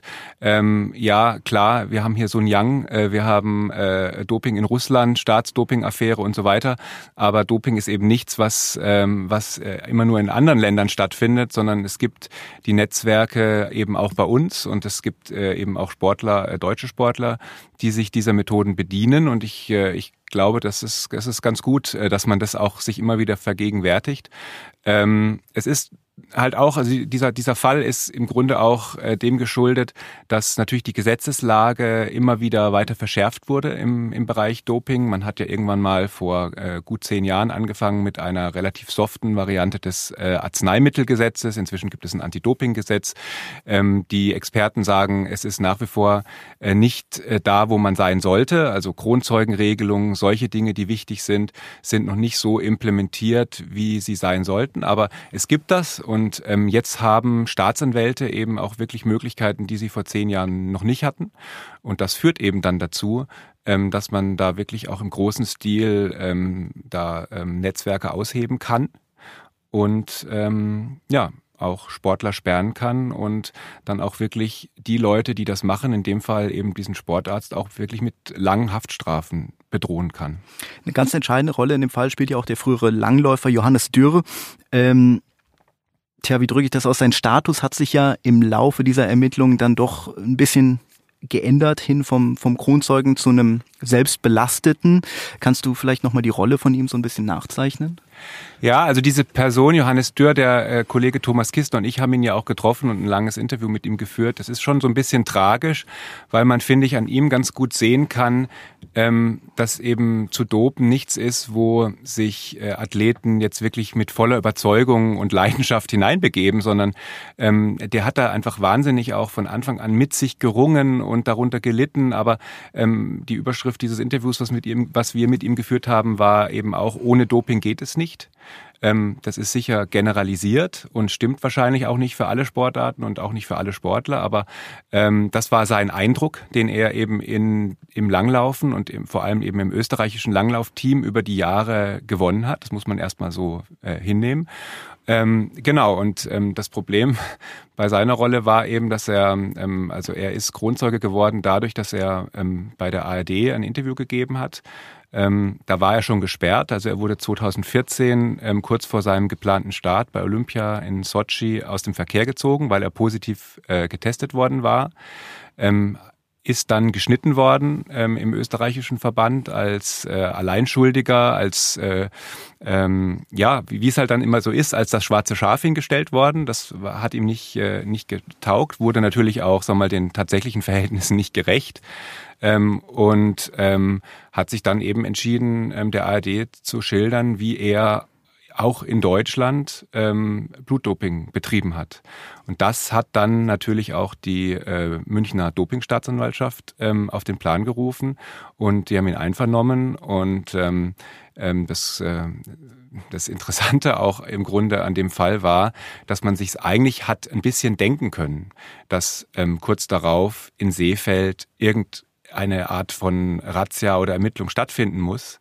Aber er hatte eben, ja, der Dürr hatte eben immer gesagt in den Interviews, naja, ich habe keine Namen genannt. Das hat er halt gesagt. Und allein das hat gereicht, dass ähm, eben dieser äh, Erfurter Arzt Marc Schmidt ähm, wieder das, das äh, volle Programm aufgefahren hat in Erfurt, eben seine Blutbeutel hingeschickt hat, seine Helfershelfer hingeschickt hat und am Ende hat man eben die, äh, die Sportler äh, mit der Kanüle im Arm äh, mhm. enttarnt. Ähm, genau. Ähm, und da dachte man eben noch, dieser Johannes Dürr, ähm, das ist ein Geläuterter, der, ähm, der, ähm, ja, der seine, ja, der seine Lektion gelernt hat. Ähm, und kurz darauf hat er eben zugeben müssen, dass er im Grunde die ganze Zeit weiter gedopt hat, ja, dass er ähm, eine Kampagne gefahren hat mit Crowdfunding-Projekten, um zu sagen, ich will jetzt diesmal wirklich, wirklich sauber wieder zurück in den Sport. Er hat ja mit einem Biografen ein wirklich ein beeindruckendes äh, Buch geschrieben, eine Biografie, die aber auch wirklich viel über Sport und Ethik und solche Dinge nachdenkt. Ähm, und während er all das getan hat, hat er aber weiter Blutdoping betrieben, weil er wirklich so gespalten war, auf der einen Seite ähm, das als falsch zu erkennen und auch den Drang zu verspüren, zu sagen, ich will auch die Öffentlichkeit aufrütteln aber andererseits eben einfach irgendwie Sportler war und gesagt hat, ich komme davon nicht los. Und das ist im Grunde ja das, was ich mit Tragik meinte. Er wird jetzt auch angeklagt, unter anderem wegen schweren gewerbsmäßigen Sportbetrugs. Ähm, konkret wird ihm vorgeworfen von der Staatsanwaltschaft Innsbruck, dass er ja als Komplize dieses Erfurter Sportmediziners agiert habe. Ja, er wird in Österreich ähm, angeklagt. Ähm, da muss man jetzt mal gucken. Also ich, ja. ich glaube jetzt nicht, dass die, ähm, dass, dass das ausreichen wird, um äh, ihn da irgendwie ins Gefängnis zu schicken oder so. Ähm, da sind natürlich Dinge vorgefallen. Insofern muss man ähm, damit strafrechtlich umgehen. Aber da wird sicher auch eine Rolle spielen, dass er natürlich auch irgendwo Kronzeuge ist. Und er macht geltend, dass auch die Ermittlungsbehörden manche Dinge ihm vorwerfen, die man ihm eigentlich nicht vorwerfen kann, also, sondern die man zum Beispiel einem Mark Schmidt vorwerfen muss. Ja, also das ist, da geht es dann darum, dass er für irgendjemanden einen Blutbeutel mitgenommen hat. Und dann wirft man ihm vor, dass das schon Handel sei. Da sagt er natürlich, ich habe ja natürlich von dem Geld nichts gekriegt, ich habe das ja dann wieder abgedrückt und so weiter. Also das muss man dann mal auflösen. Ich kann mir nicht vorstellen, dass, ähm, dass ähm, der Johannes Dürr am Ende irgendwie zu einer Gefängnisstrafe verurteilt wird. Aber ähm, ja, man sieht da eben, in welchen Bereich man sich begibt mit der ersten Kanüle, die man äh, sich setzt. Ein weiteres Thema, das du begleitet hast, war der Prozess um den Schwimmer Sun Yang, äh, mehrfacher Weltmeister und Olympiasieger. Vor dem Internationalen Sportsgerichtshof Kass ging es nämlich um eine zerstörte Dopingprobe aus dem September 2018. Der Fall ist ein bisschen kompliziert und klingt erstmal auch fast ein bisschen kurios, wenn man, wenn man das hört. Äh, kannst du da vielleicht nochmal erläutern, was eigentlich bekannt ist über den Verlauf dieses, dieser bestimmten Nacht im September 2018? Ja, der Fall ist tatsächlich relativ kompliziert. Ähm, und aber auch deshalb natürlich ähm, so ähm, in den Schlagzeilen gewesen, weil alleine diese Kombination aus Sun Yang, mhm. ähm, mehrfacher Olympiasieger, Weltmeister und so weiter und Dopingprobe mit Hammer zerstört, die ist natürlich elektrisierend, ja. ja. Und ähm, dann äh, ergab es äh, ergab es sich, dass das ähm, das Dopingpanel des Schwimmweltverbands FINA in seinem Urteil dieser Nacht eben zu einem Freispruch, Freispruch aus formalen Gründen kam und umso interessanter wird das natürlich weil man sich natürlich schon fragt, okay, wenn man jetzt also krasser als eine Blutprobe mit einem Hammer kaputt zu schlagen, kann man ja eigentlich eine, eine Dopingkontrolle nicht verweigern. Also was ist da passiert? Tatsächlich ähm, hat sich dann auch ähm, da ähm, der Kass hat ja das erste hat ja öffentlich verhandelt, hat öffentlich eine öffentliche Anhörung durchgeführt, erst die zweite öffentliche Anhörung überhaupt in seiner Geschichte. Ähm, am Ende liegen die Dinge nicht so eindeutig. Ja, also mhm. das geht damit los, dass diese äh, Dopingkontrolle eben also, oder eine Streitfrage ist, inwieweit ist das eine eine gültige Dopingkontrolle gewesen, die da an diesem Abend bei Sun Yang stattgefunden hat. Ähm, es sind zwei Dinge, die da ähm, äh, in Frage stehen. Das erste ist, ähm, so ein, so ein Doping-Kontrollteam besteht ja immer aus drei Leuten. Also in dem Fall war es eine Kontrolleurin, eine Krankenschwester und ein Assistent. Die drei sind da abends angerückt und sollten eben ein Urin und Blut äh, äh, nehmen von Sun Yang. Ähm, und dieser Assistent hat irgendwann angefangen, Fotos zu machen mit seinem Handy wo ähm, die Frage ist, warum? Ähm, wollte er was dokumentieren oder, und so danach sieht es eben aus, ähm, hat er sich einfach gedacht, hey, ich bin hier äh, wahrscheinlich äh, bei dem Sportler schlechthin. Ja, das ist mein Star, mein Hero irgendwie. Das waren alles drei chinesische Kontrolleure. Ich, ich muss da jetzt irgendwie mal ein paar Bilder machen, ja. Also die Chance habe ich nicht mehr. So nah komme ich ihm nicht mehr. Und das äh, hat Sun Yang natürlich wahnsinnig aufgeregt und zwar völlig zu Recht. Und das sagen auch alle. Also das sagen die, die verschiedenen Parteien Parteien sind in, in diesem Rechtsstreit, der es ja ist, ist eben auf der einen Seite die Welt-Anti-Doping-Agentur, die WADA, auf der anderen Seite eben die Partei Sun Yang. Die sagen alle, das geht gar nicht. Die Frage ist dann nur, wie reagiert man darauf? Ja. Reagiert man darauf, indem man sozusagen eine Beschwerde einreicht oder reagiert man darauf, indem man sagt, nee, ähm, dir gebe ich keine äh, Urinkontrolle, ihr könnt gerne morgen wiederkommen und mit jemandem seriösem oder so. Ja, das ist der erste Streit, Streitpunkt, um den es geht. Und der zweite ist, ähm, das eben angestachelt oder ähm, wütend gemacht durch diesen ähm, fotografierenden Assistenten. Ähm, Sun Yang gesagt hat, sag mal, ihr seid ja so unprofessionell hier, äh, darf ich mal bitte eure Papiere sehen? Und dann haben die sich ausgewiesen, ähm, die Kontrolleurin hat einen, äh, einen Brief vorlegen können, dass sie Kontrolleurin ist und dass sie von einer äh, schwedischen weltweit operierenden Dienstleistungsfirma eben beauftragt ist, Dopingkontrollen durchzuführen. Da stand aber auch nicht drauf, dass sie äh, bei Sun Yang berechtigt mhm. ist. Das ist aber normal, weil ähm, die ähm, können jetzt nicht, also die, das ist eben sozusagen nicht so, dass ähm, die Athleten alles einsehen können, so ja. Also das ist noch in Ordnung, aber ähm, die Krankenschwester, die da dabei war, ähm, hatte nur ein Krankenschwesterzertifikat ähm, aus äh, von Shanghai und der Kontrolleur hatte nur, äh, der Assistent hatte nur seinen Personalausweis oder seinen chinesischen Pass dabei. Und äh, da hat äh, Sun Yang Zweifel gehabt, ob das ausreicht und hat sich dann an äh, verschiedene Leute gewandt, an äh, an einen Arzt, dem er vertraut, was an sich schon wieder eine kleine interessante Rahmengeschichte ist, weil dieser Arzt auch derjenige war, der ihm vor einigen Jahren schon mal ein verbotenes Herzmedikament verschrieben hat, mhm. mit der Folge, dass er positiv getestet und dann auch gesperrt wurde. Der Arzt wurde mitgesperrt, hat dann weiter chinesische Sportler betreut. Das flog auf, dann wurde er nochmal gesperrt. Ähm, das sind so Figuren, da würde man vielleicht in anderen Erdteilen sagen, okay, die sind dann auch einfach raus aus dem Sport. Ja, ja. Ähm, das ist weiterhin Sun Yangs äh, Leibarzt. Ja, der war der, einer der ersten, die er an dem Abend kontaktiert hat. Der nächste war jemand, der immer firmiert als äh, der Chef eines regionalen Anti-Doping-Zentrums. äh, tatsächlich firmiert er aber auf chinesischen Websites auch als einer der Ärzte, die äh, Sun Yang Steller machen sollen. Und da ist dafür schon mehrmals ausgezeichnet worden. Also ne, da, da sind sozusagen die Rollen nicht so klar getrennt wie, wie bei uns möglicherweise. Mhm. Und so, so gibt dieser Fall eigentlich ganz interessante Einblicke auch ähm, darein, wie das so läuft. Ja?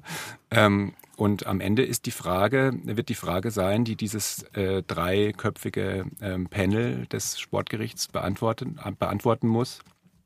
Ähm, ist das eine gültige Dopingkontrolle gewesen? Hat diese Dokumentation dieser drei Leute, hat die ausgereicht oder nicht? Denn das, was dann passiert ist, war, Sun Yang hat eine eine äh, Urinkontrolle verweigert, ist mehrmals auf die Toilette gegangen, was man an sich schon nicht darf. Also man darf nicht unbegleitet auf eine Toilette gehen und draußen sitzt der Dopingkontrolleur. Ja, das geht eben nicht.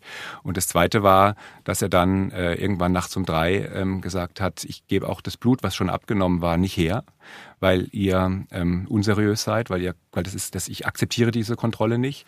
Und dann hat die seine Mutter eben einen Wachmann gebeten, einen Hammer zu holen. Und dann wurde draußen im Außenhof dieser Sicherheitsbehälter aus Glas, in dem das Blut schon drin war, eben zerschlagen.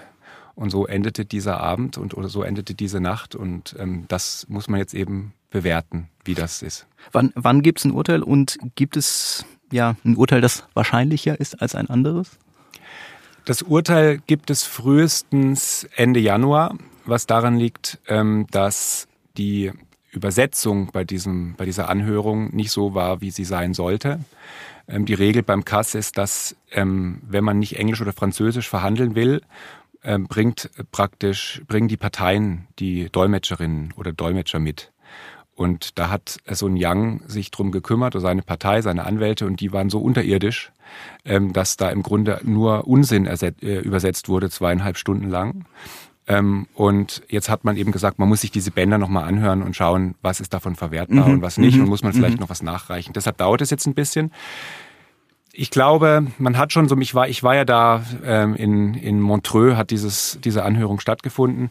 Ähm, wenn man da so ein bisschen zugehört hat, hat man schon gerade aus den Fragen, die dann auch die drei Richter gestellt haben, schon rausgehört, dass sie ähm, den wahrscheinlich nicht einfach freisprechen werden, sondern mhm. dass sie ähm, den Angaben auch der WADA geglaubt haben, dass diese Art und Weise der, der, der Dokumentation, also die Ausweise, die Papiere, die die vorgelegt haben, dass das zwar nicht ganz den Richtlinien entspricht, also dass das, der, dass es nicht Best Practice ist, wie es da immer hieß, aber dass es, ähm, dass es akzeptabel ist und dass das, ähm, äh, dass genau so äh, Tausende von Dopingkontrollen jedes Jahr stattfinden, ohne dass sich irgendjemand darüber beklagt und erst recht, ohne dass irgendjemand danach einen Hammer kommen lässt. Und wenn Sie zu diesem Urteil gelangen, dann werden Sie Sun Yang sicher nicht freisprechen. Es die WADA hat zwischen zwei und acht Jahren Sperre beantragt. Acht Jahre ist definitiv Karriereende. Mhm. Äh, der geht ja auch auf die 30 zu. Ähm, ich kann mir nicht vorstellen, dass die ans obere, an die, ans obere Ende dieser Range gehen, weil dann doch zu viel zu seinen Gunsten ähm, ne, ausgelegt werden mhm. kann. Es, der, der, Abend lief nicht gut ähm, und so weiter und so fort, ähm, die Fotos und so weiter. Aber ähm, es noch dazu kam, dass er es auch nicht selber entschieden hat, ähm, am Ende alles zu verweigern, sondern dass eben die Mediziner, die er angerufen hat, ihm gesagt haben, du gehst, du gibst keine Urinprobe ab und du sorgst dafür, dass dieses äh, Blut nicht das Haus verlässt. Ja.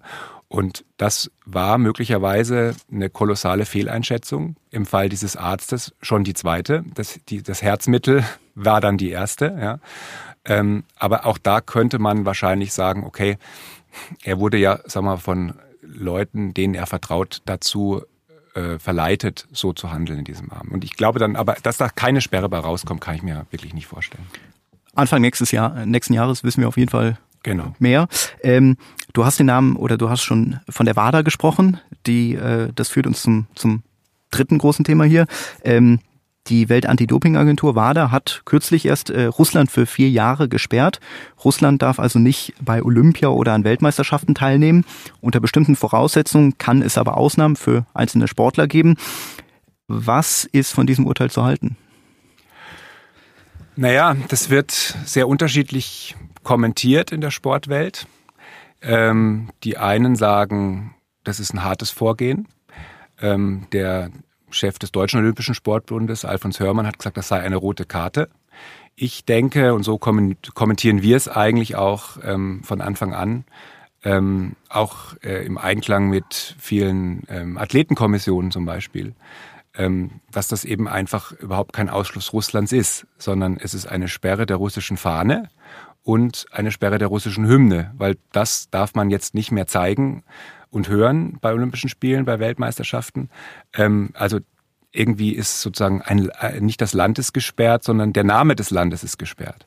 Und wenn man sich erinnert, wie das ähm, vor zwei Jahren ähm, in äh, Pyeongchang bei den Winterspielen war, da durfte Russland ja auch nicht teilnehmen. Also haben einfach äh, 100, äh, fast 170 Athleten einfach als sogenannte olympische Athleten aus Russland teilgenommen. Da war dann das Kürzel nicht mehr RUS, sondern OAR.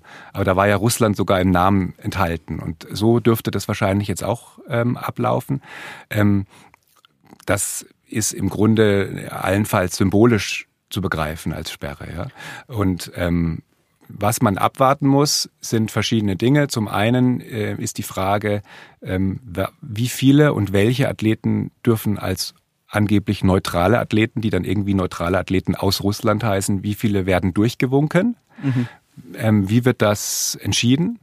Da gibt es mehrere Schwierigkeiten. Am Ende, äh, vieles spricht dafür, dass es sehr viele sein werden. Und die zweite Frage wird sein, ähm, ein Teil dieser Sanktionen, die Russland treffen soll, war eben auch, dass man gesagt hat, in Russland dürfen keine Weltmeisterschaften mehr stattfinden in den nächsten vier Jahren.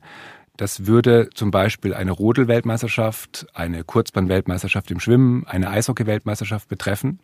Ähm, aber auch da gibt es, sind Schlupflöcher vorgesehen, indem man eben sagt, eigentlich müsste man die denen entziehen. Wenn es aber für den Verband oder wie auch immer rechtlich, organisatorisch nicht möglich ist, können die da trotzdem stattfinden. Also man muss jetzt natürlich argumentieren, dass man sagt, naja, ähm, die Verträge sind schon gemacht, die äh, die äh, Locations sind im Grunde schon gebaut oder hergerichtet und, ähm, und außerdem äh, kann man das gar nicht schaffen. Die Flüge sind gebucht, ja, die Logistik steht.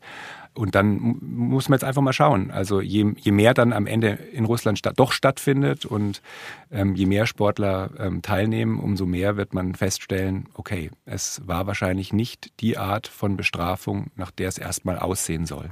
Die härtestmögliche Sanktion wäre ja, keine russischen Sportler mehr antreten zu lassen, dann für wie viele Jahre auch immer. Äh, Hintergrund des Ganzen, um das nochmal zu sagen, ist ja eine Datenbank, die von der Rosada an die WADA übergeben wurde, aber wo ähm, auf mal 145 Manipulationen vorgenommen wurden. Ähm, ja, es, es, wurden deutlich mehr Manipulationen vorgenommen. Ähm, es sind aber 145 Sportler bekannt, die diese Manipulationen betreffen. Aber manipuliert wurde deutlich im deutlich größerem Umfang. Genau, und äh, das auch noch als Erläuterung, äh, diese, diese Ausnahmen, die sollen offenbar jene Athleten betreffen, die nachweisen können, dass sie, so heißt es, in keiner Weise ins russische Manipulationssystem äh, eingebunden waren. Also ähm, wieso ist denn dieses Urteil nicht strenger ausgefallen dann, wenn, wenn einiges offenbar für sehr milde halten? Ja, es gibt ja zumindest einige Player, die sich härter gewünscht hätten. Zum Beispiel eben auch die Athletenkommission äh, der WADA ähm, wo jetzt auch erste Athleten zurückgetreten sind, weil sie gesagt haben, das ist äh, nur noch Politik und ähm, das, ähm, da wird zu viel hin und her gemauschelt. Das ist nicht, nicht mehr das, was sie mitver mitvertreten wollen. Ich glaube, man muss sich klar machen, die WADA, das zeigt sich ja schon an dieser äh, Person von Craig Reedy, dem ähm, Vorsitzenden der WADA, der gleichzeitig auch ein langjähriges IOC-Mitglied ist ähm, an dem zeigt sich, dass die WADA im Grunde nicht unabhängig ist, sondern dass die WADA ähm, verflochten ist ähm, mit dem Internationalen Olympischen Komitee und letztendlich ähm, das vollstreckt, was das IOC vorgibt und sich wünscht. Das heißt, man muss sich im Grunde fragen, warum das Internationale Olympische Komitee Russland nicht stärker bestrafen will. Ähm, und da gibt es, glaube ich, eine offizielle und inoffizielle äh, Erklärung dafür. Die offizielle ist, dass, ähm, das sagt ja auch immer Thomas Bach immer, der deutsche Präsident des IOC, ähm, dass äh, das Wichtigste für das IOC eben immer die Athleten sind, die Athleten zu schützen, die sauberen Athleten zu schützen, aber eben auch das Startrecht sauberer russischer Athleten ähm, zu schützen.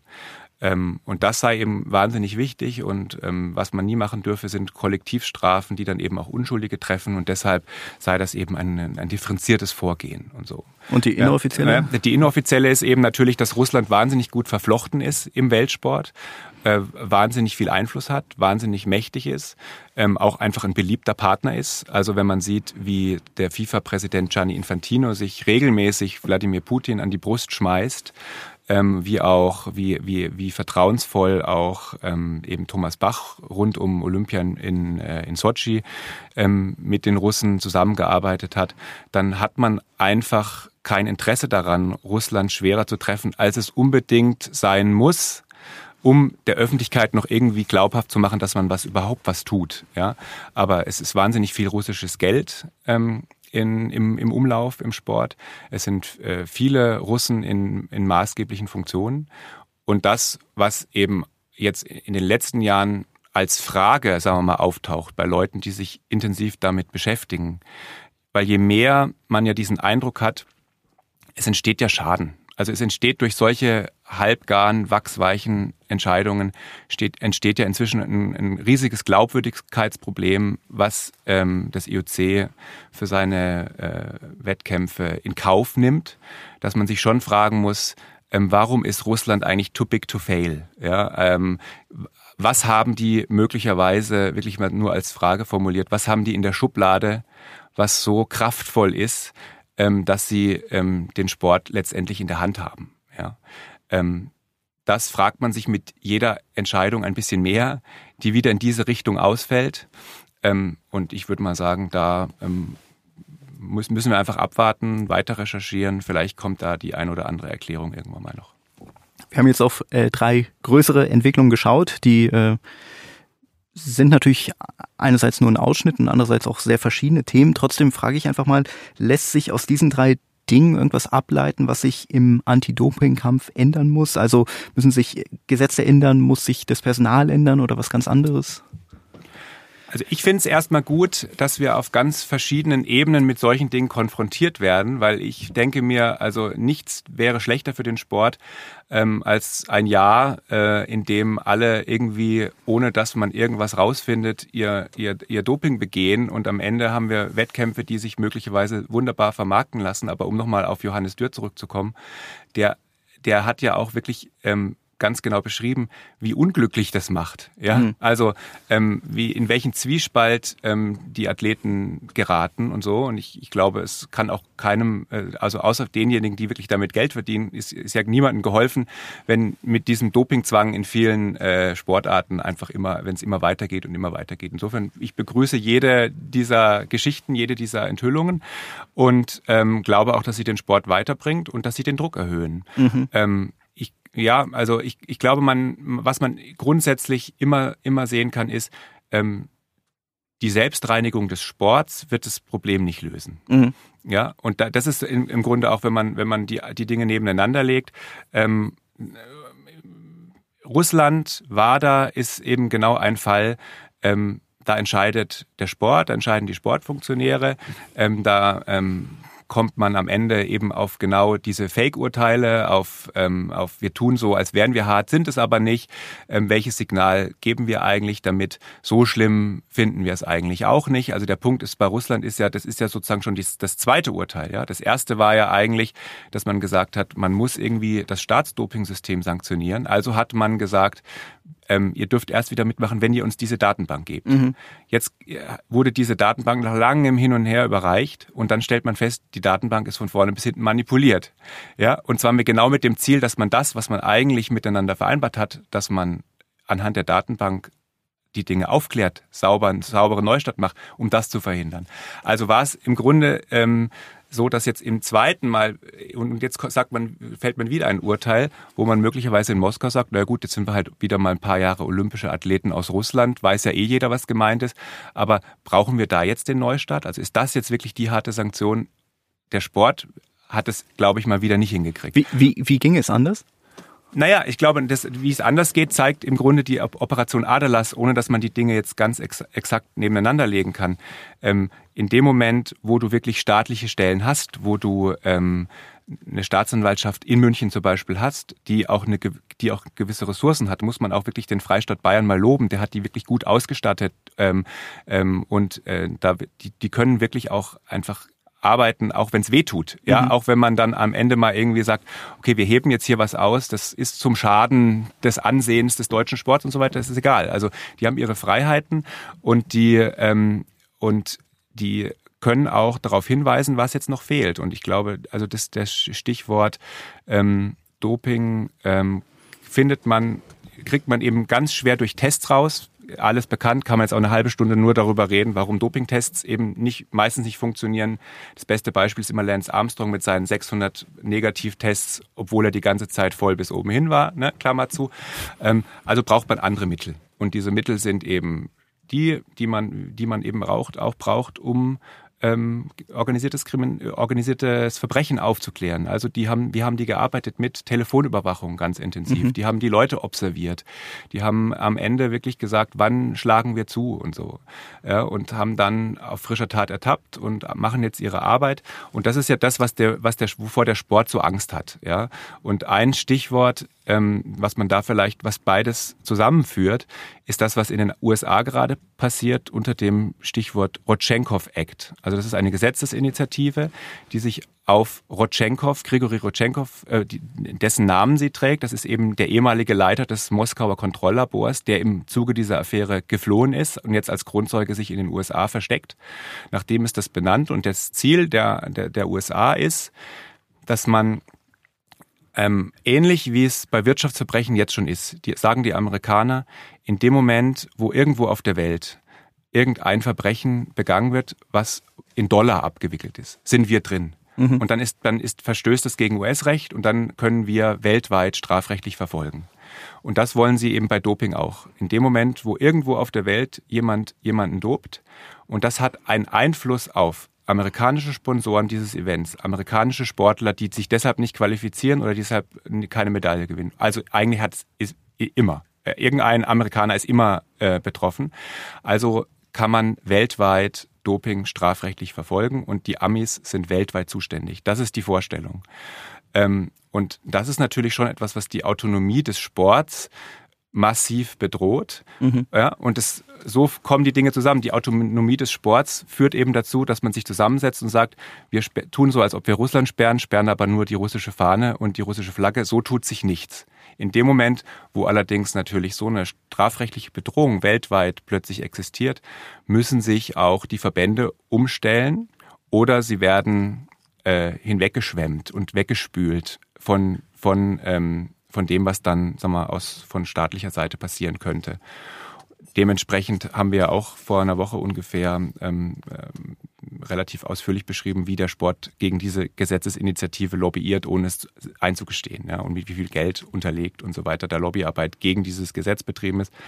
Und das ist, glaube ich, die, das Wichtigste, dass man sagt, ähm, der Sport selber und die Selbstreinigungskräfte des Sports werden das Problem nicht lösen. Okay, also ich halte fest, auch im Jahr 2019 hat es äh, größere Entwicklungen rund ums Thema Doping gegeben. Claudio, vielen Dank für deine Einschätzung. Gerne. Und damit kommen wir auch zum Ende dieses äh, Jahresrückblicks, dieses Sportjahresrückblicks. Ähm, die nächste Folge bei und nun zum Sport gibt es im neuen Jahr am 13. Januar. Ich sage danke fürs Zuhören, wünsche frohe Weihnachten und einen guten Rutsch ins neue Jahr. Ähm, wenn Sie Fragen, Anregungen, Kritik haben, melden Sie sich gern unter podcast.sz.de. Bis zum nächsten Mal.